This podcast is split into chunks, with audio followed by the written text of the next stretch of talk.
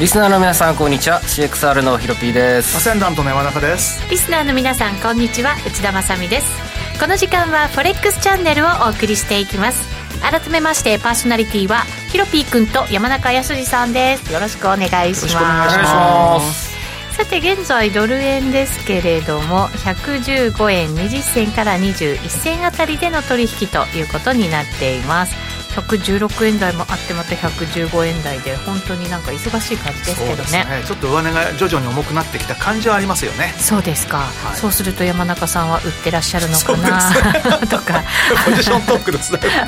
そうですか。ヒロピー君どうですか？僕も変わらず。変わらず、うん、あとクロス円売ってドル円は、うんちょこっとだけロングしてますが全然円買いになってくれて結構です、うん、クロス円もちょっと難しくなってきたかなって思うんですけどようやく上値が重くなってきてやっぱそろそろ？落ちないとダメでしたね。そうなんですよ。でまあちょっとしかもその米株がなんとなくちょっと怪しげな感じじゃないですか、うん、先週後半からようやく兆しが見えてきて昨日まあ、金曜日崩れて昨日崩れて V 字で戻したけれど戻しきれず明日の CPI でとどめをさせていただきたいなと。個人的には考えてじゃあリスクオフポジションということですかね、うん、ここから本格的に。はい、はい。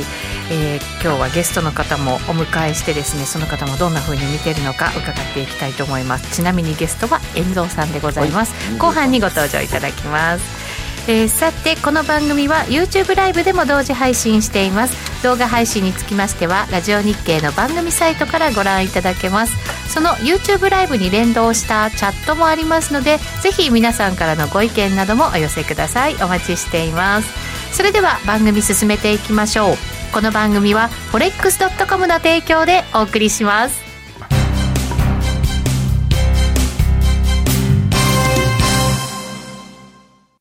ノックアウトオプションが目標へと導く。よりシンプルな新しい通貨取引。forex.com では柔軟な証拠金設定、リスク限定、簡単なトレード設計のノックアウトオプションの取引が可能です。最大損失を限定し、高い資金効率を利用しながら利益獲得が狙える画期的な商品で、1000通貨相当から取引いただけます。ノックアウトオプションならリスクをコントロールしながら機会を逃さない。トレードに優位性を。ノックアウトオプションや FX なら forex.com でぜひお取引を。講座のお申し込みや詳細は forex チャンネルの番組ページをご覧ください。外国為替証拠金取引及びオプション取引は元本及び収益が保証されているものではありません。FX 取引はレバレッジを利用して取引代金に比較して少額の証拠金で取引を行うために相場の変動による価格変動やスワップポイントの変動により思わぬ損失が発生する場合があります。お取引の前に契約締結前交付書面などを必ず熟読し、取引の内容、危険性などをご理解いただいた上で、ご自身の判断と責任にてお取引ください。ストーン X フィナンシャル株式会社金融商品取引業関東財務局長金賞第291号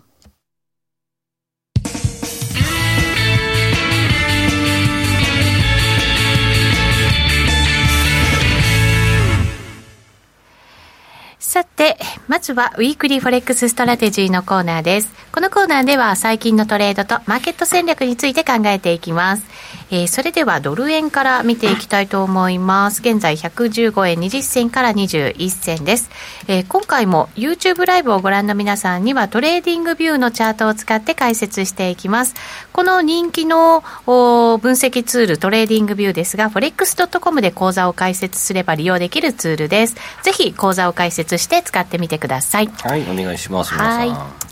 えー、とではドル円のチャート見ていきましょう。ちょっと戻しきれなかったというのが今日の動きだということですけれども、はい、115円の20銭、はい、フィボナッチを引いてあります。まあ FMC5 から引っ張ってありますね。はい。この FMC5 から潮目が変わって変わったっていうか、まあ、再始動したようなところかなと思ったので、まあえー、と12月17を底根に1回今年の高値を引いてみて、はいっていうところです。山中さん、こんな感じですね。そうですね。僕はね金曜日のあの先週の引け具合がなんか妙にずるっと最後の本当に引けの1時間でもって下げてて、うん、なんかこれは収支を下げるんじゃないのかなと思ったら、昨日は上げて始まったので、うん、金曜日の安値のところにストップを置いて、待ってたら、ニューヨーク始まる前にするっと下げて、そこであの、まあ、ちょうどだから115円の45銭で売ったんですよ、あんまり離れて、まあ、いないというか、結構低いところで売ってはいるんですけれども、なんかその先週あたりの動きを1週間ずっと見ると、まあ、要は高値のところから日々、ちょっとずつちょっとずつ高値を切り下げてきてて。で、下値は大体似たような水準でっていう感じで、まあ、ちょうどその、なんていうんでしょうね、ウェッジ型みたいなパターンになってたので、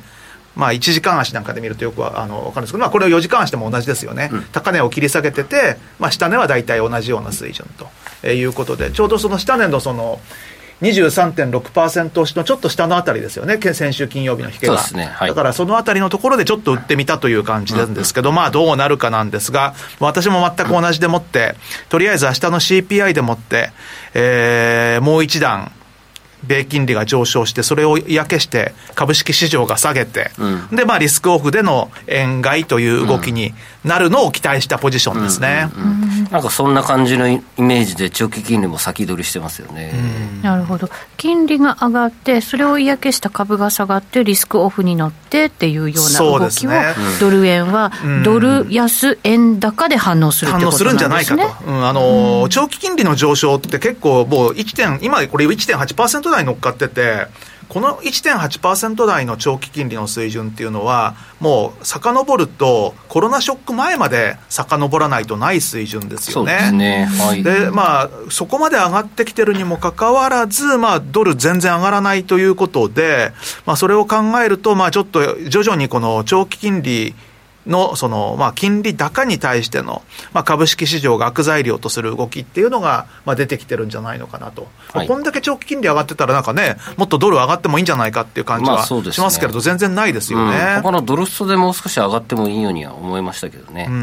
で、まあ、ドル円だけじゃなくて、それこそドルインデックスなんか見てもですね、結構上値が重たいんですよ。うん、で、まあ、上に抜けるか下に抜けるかっていうと、どちらかというと、これ、ドルインデックスも下に抜けると大きく動きそうかなっていうような感じになってるんで、まあ、ちょっと全体としては、まあ明日待ちなんですけれども、まあ明日の米国 CPI が出て、それでだめならもう素直にやめようかなと、うん、うん、そんな感じですね。去年 CPI 良くても、市場予想を上回っても、一瞬だけ反応して、数日以内に反転するんですよね。うん、ああ、うん、そうなんですね。大体、黒線もドル円もそうだったんですよね。それはやっぱり、景気に与える影響とかがやっぱり嫌気されるってことじゃなくて、織り込んでるんじゃないですか、ね、織り込んでるから、うん、僕だって徹底的に、あのー、まあ、外してはん、うん、トレードでそんなにいい思いしてなかったんで、うまく乗りかけて落ちるみたいな、うん、なので、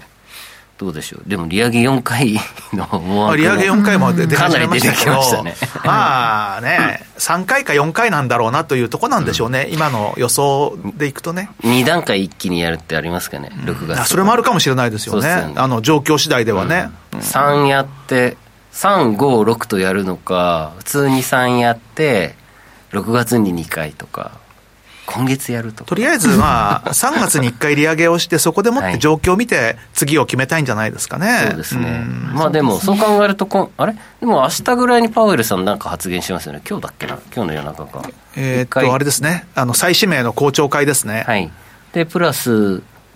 あの3月利上げするなら、もう今月の FOMC で絶対何かしらアナウンスしとかなきゃいけないじゃないですか。うんちょっと強めのトーンで、まあ、そうですね、あとバランスシートの縮小なんかもね、うん、話出始めてっていうことなので、バランスシートはね、これ、縮小して当たり前だと思いますよ、うん、本当はそうなんですけどね、だって怖いほどでかいですよ、あのこれちょっとじゃあ、出してみます、はい、あのはい、出しましょう、じゃあ。何が出るんですか？バランスシート。バランスシートも出るんですか、あのー、なんと検索しましょう。US ワンスペースフェッドってちょっと、はい、あの入れてみてもらえます？あのテクニカル指標で。US あテクニカルインジケーターの、えー、インジケーターでもって、はい、あの US って入れてそのでワンスペースで大文字 F で小文字の ED で US フェッドって。US フェッド。ワンスペース。ワンスペース、大文字 F のスモール ED フェッド。これですかねフェットバランス C US フェットバランス C えっ、とちょっと待ってくださいね画面切り替わりますあそれですそれです、はい、でそれを出すと下にあのー棒グラフが出るんですよ。はい、棒グラフが出ました。はい。で、その棒グラフだと、これで、日足だとちょっとあれなんで、はい、とりあえず、週足でか、月足ぐらいで。はい。まあ、月足の方がいいかもしれないですね。月足で、はい。うん、で、要はコロナショックのところでもって、もう、一気にもう、なんていうの、もう本当に一気にボーンって跳ね上がってるじゃないですか。で、そこからさらにもう、もうどんどんどんどん上がっててですね、以前の水準、例えばその2014年から2020年ぐらいまでの水準のところまで戻して当然なんですよね。で、そうすると半減ですよ、これ。今の水準から考えると。だけど、半減なんて一気にできるわけないけれども、でも徐々に減らさないと、こんな状態のバランスシートを、いつまでもフェッドとしては、あの放置できないと思いますよ。ちなみにこれって、日本も出るんですか？出ないです。あ出ない。あのこれはあのアメリカのあのセントルイス連銀っていうところが、はい、アメリカのいろんなあのそれこそよく CPI とか見たりしてますけども、そういうあのいろんなありとあらゆる経済統計のデータを一般の人が使えるように公表してるんですよ。でそれを出してるんですけど。そうなんですね。はい、えー、これもトレーディングビューだと見ていただくことができるということなので、そうですね、うまくね、活用していただけるで、まあ、本当にだから、このあの、まあ、グラフ見ると、もう、うん、もうすぐにまあ分かるという感じだと思うんですけれども、まあ、大体ですね、あの金額的には、もう半端じゃない金額ですよ。えっ、ー、とね、昨日僕ちょっと調べたんですけれども、はい、えっ、ー、とね、いくらだ？あ、横に数字出てますね。はい。うん、8. 点何兆ドルとかっていう感じですよね、はい、要は。はい、そうです、ね、で、以前の水準っていうのは、まあ、4兆ドル台ぐらいなんで、まあ、とにかく、とにかく倍ぐらいなんで、はい、この、だから4兆ドルぐらいをどうやって減らしていこうかっていうのは、結構真剣に考えないとまずいんじゃないかなっていうふうに思いますよね。うん、リーマンショックから増え始めて、もうそこから全然もう全然そうそう、そうなんですよ。見ただけでも分かりますね。政権時代4.4兆ドルぐらいまで、4.5兆ドルぐらいまでで、一回減らしたんですけどね。一回頑張ってコツコツ減らしてて、3.78、3.8ぐらいまで減減ったんだけど、そこから結構コロナショックでもって一気にまた来ちゃったっていうね。うん、15%ぐらい絞れたんで、今回も頑張って1年かけて15%絞りましたね。ね。えー、このバランスシートで金利が上がったら恐ろしいっていうふうに焼き鳥さん書いてくれましたね、うん、岐阜の雑巾屋さんトレーディングビューって何でもありますね。笑いときましたけど何でもありますね、はい、あとは市場にお金ジャブジャブのターンはもう終わりですか？というふうに。いや終わりでしょうね。もうちょっとこれ以上は続けられないんじゃないですかね、もうこんなインフレの状態が続いてて、しかもバランスシートは怖いほど膨張してるしってことで、はい、ちなみにさっきのバランスシートは、今のは、さっき見たのは全体のあれなんですけども、個別に例えば債券だけとか、はい、あの、MBS だけとかみたいな、あの、内訳を見ることもできるようになってるんで。それも面白そうですね。はい、あの、いろいろと、マニア向けになってますね。リナさんが日本のバランスシート壊そうというコメント、ね、怖いんで出せないらしいですね。確かにね。キャリコキャットさんから、パウエルさん、今日の深夜0時頃の予定のようですよ、うん、というふうにね、ね情報入れてくださいました。はい、ありがとうございます。そうすると、まあ、その発言聞いて、また為替動くなんていうことが、うん、まあ、為替だけじゃなくて、マーケット全般が、ね、ね。最近ね、やっぱりパウエル議長も、比較的ちょっと高派寄りの発言が、パラパラとね、出ますからね。だから、ひょっとするとまた何か言うかもしれないですよね。はい。そうなるとどうなんでしょうね。このドル円に関しての動きっていうのはリスクオフで、円買いの方向で考えておいた株が下がればですよね。株株次第か、うん、だから、うん、米金利上昇しても株が下がらないんだったら、やっぱりドル買われるかもしれないですからね。うん、あそうですね、はい、わかりました。この後のコーナーで、遠蔵さんにもその株のあたりも話、伺ってみようかなと思います。ぜひ引き続きご覧ください。以上、ウィークリーフォレックスストラテジーでした。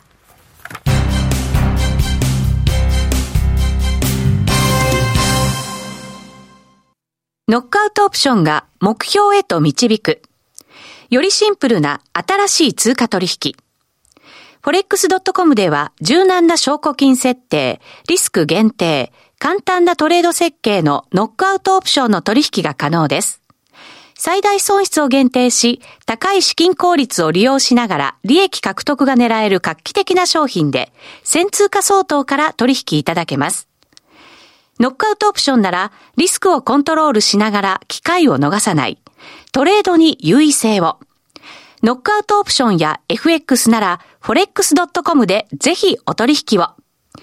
講座のお申し込みや詳細は、フォレックスチャンネルの番組ページをご覧ください。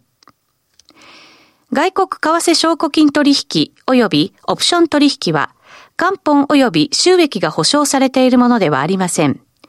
FX 取引は、レバレッジを利用して取引代金に比較して少額の証拠金で取引を行うために、相場の変動による価格変動やスワップポイントの変動により、思わぬ損失が発生する場合があります。お取引の前に契約締結前交付書面などを必ず熟読し、取引の内容、危険性などをご理解いただいた上で、ご自身の判断と責任にてお取引ください。ストーン X フィナンシャル株式会社金融商品取引業関東財務局長金賞第291号。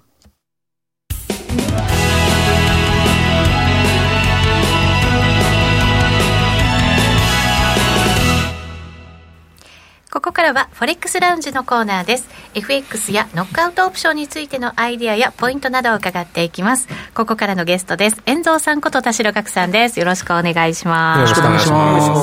す。前のコーナーでリスクオフになるんじゃないかっていうふうな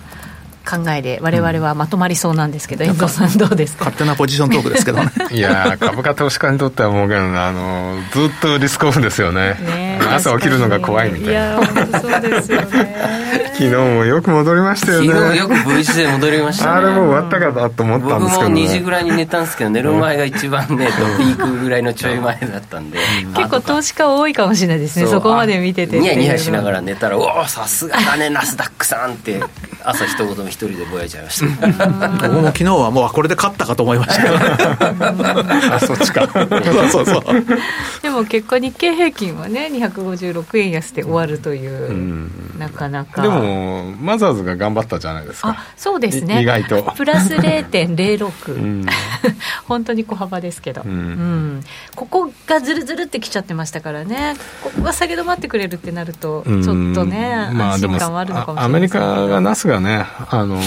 ハイパーグロースはもう金利上が上がる時にはもう絶対ダメって教科書通りの動きですよね、確かに。そうですね,、ね先取りしちゃってますね。ねナスダックの冷やしチャート縮小したやつを出し準備してきましたが、昨日一瞬トレンドライン割れたんですよ、ね、ですよね。久しぶりに。1年半ぶりぐらいじゃないですか、来た来た来たと思ってたんですけどね昨日寝る時この先っぽが出てたんで ニヤニヤしながら寝ました。今までだったらタッチして戻していくでしょ、うん、どうなんでしょうね今回はね。いや本当ですね。これこれ3度目のトライで下抜けてたからね昨日絶対下がると思ったよねこれね。本当。ちょっと週足の方にしましょうか。何何回サポートしちゃったのよってぐらい、永遠にサポートされる伝説のチャートでございますもう何年もサポートしてるんじゃないですか、うんまあ、あのコロナショック後あ上がってからずっとなんですけど、ただ、直近のところでもあのさっきの冷やしでもちょうど1か月ぐらいね、何度か安値トライしては抜けずっていうのが、昨日はだから抜けたかなと思ったんですけどね、なかなかしぶといですね。しぶといですね、さすがですね。ですが、割れないトレンドラインはございませんから、ただでもこれどう見ても頭は重くなってきてる感じではありますよね,、何回目だこれ？12345度目のトライですね。5度目。はい。ほぼ5度目。でも金利上げ始めると株って高くなっていくってまあもちろん物色のね違いはあるんでしょうけどね。あのね、2015年の時に比べると、はい、あの2015年の12月に最初の利上げしたんですけどそこでドルは落ちて株価反転したんですよね。だから1回目の利上げが、ただあのまああの時と状況違うしあのまあレベルも違うと思うんで何とも言えないんですけどあの時は1回目の利上げからずっと金利上げても株ずっと上がってきましたよね。そうですね。当時と違うのはやっぱり急いでるか急いでないかじゃないですか、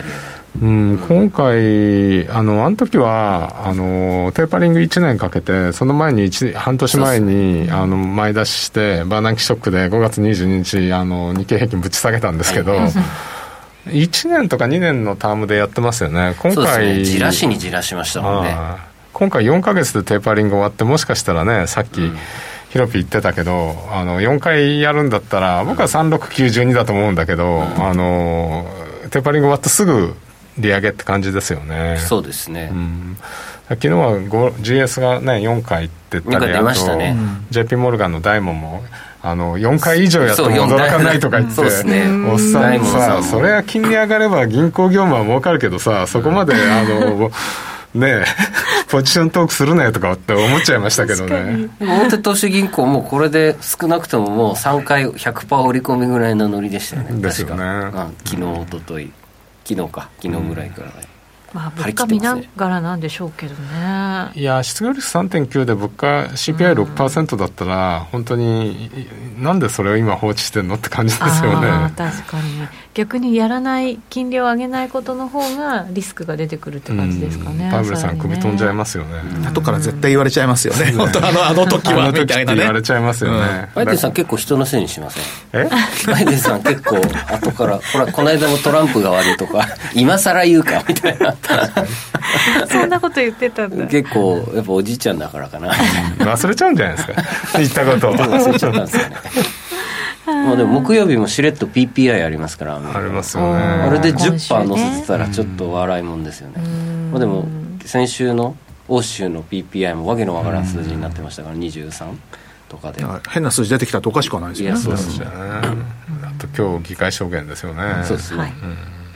当然あの高派の姿勢を示さないとい。けないんで、はい、パウさんも株売りましたしね。え？そうですね。2年前だったっていう リーク記事出てましたし。いいんじゃないですかね。うん。そうなるとどうですか？ヒロピー君が言うようにリスクオフの方向に行くんですか？いやリスクオフやっぱりオフなのか。株あの金利あの長短金利が縮小するとまずいですよね、はい、2年債と10年債。で多分住宅価格下げたいんだと思うんですよそうですね。あの株はさどんなに上がっても誰も文句言わないじゃないですか、はい、住宅価格上がるとみんな嫌じゃないですか。嫌っていうか、ね、あの買いたい人が買えなくなりますし、ね、買えないし家賃も高くなるし、はい、そこをなんとか抑えるんだったら30年債のイールドを上げて、うん、えー、30年の住宅ローンの金利を上げれば住宅価格下がりますよね。あなるほど。でなおかつ長いところの金利が上がって、はい、あのススティープニングしてると要は、うんあのイールドが立ってると銀行儲かるじゃないですか、で貸し出しどんどんできるんで景気は悪くならないじゃないですか。多分そこを狙ってるんだと思うんですよね。なるほど、だから要は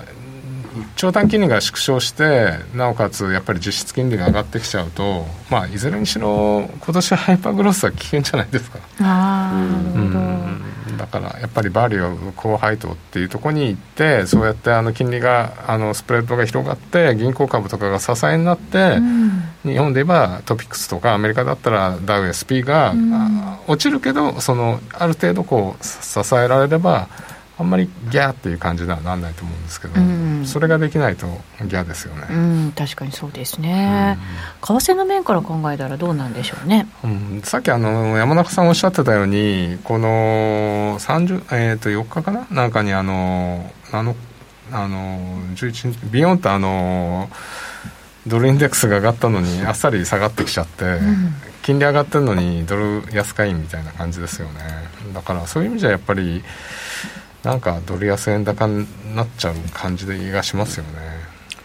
今日短期金利は冷やしベースで見ると陽線、うん、10年債は、えー、冷やしベースで見て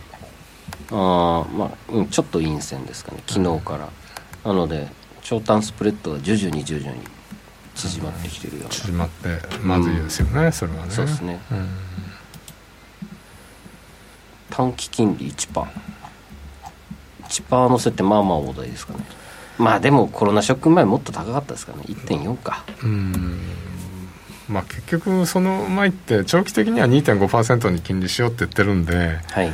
まあそれそこにあの落ち着くんだと思うんですけど、はい。うん、そこまでどうやっていう経路で上がっていくかって感じですよね、まあ、確かにそうですよね。こんだけパンパンに膨れたバランスシートであのー、上がってるとなると、かなり急速感はあるかもしれないですね、急速に上昇してる感は。QT どうやってやるかっていうのは重要だと思うし、まあこれ、ね、本当ですね、どうやってやるんですか、ね、でも本当にあれですよね、このトレーディングビューって何でも指標が出すと、僕も ISM とか出して、それと株価比べたり、そういうのできるんで。